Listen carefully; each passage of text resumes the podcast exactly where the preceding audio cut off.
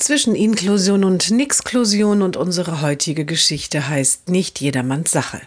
Die Mutter des Jungen und die andere Mutter haben sich lange nicht mehr gesehen. Ihre Jungs waren gemeinsam in einer Spielgruppe der Frühförderung. Sie haben sich viel zu erzählen. Die andere Mutter berichtet auch von der Schullaufbahn ihres Sohnes. Bis Klasse 4 war er auf einer normalen Grundschule, also in einer ausgelagerten Klasse der Sonderschule. Aber die haben da fast alles zusammen gemacht. Das war wirklich schön. Und dann, fragt die Mutter des Jungen, dann ging das nicht mehr, antwortet die andere Mutter. Was heißt, dann ging das nicht mehr, fragt die Mutter des Jungen nach. Dann hat die Sonderschule keine weiterführende Schule gefunden, die so eine Kooperationsklasse bei sich wollte. Da braucht man sehr soziale Schulleiter und Lehrer, haben unsere Sonderpädagoginnen gesagt.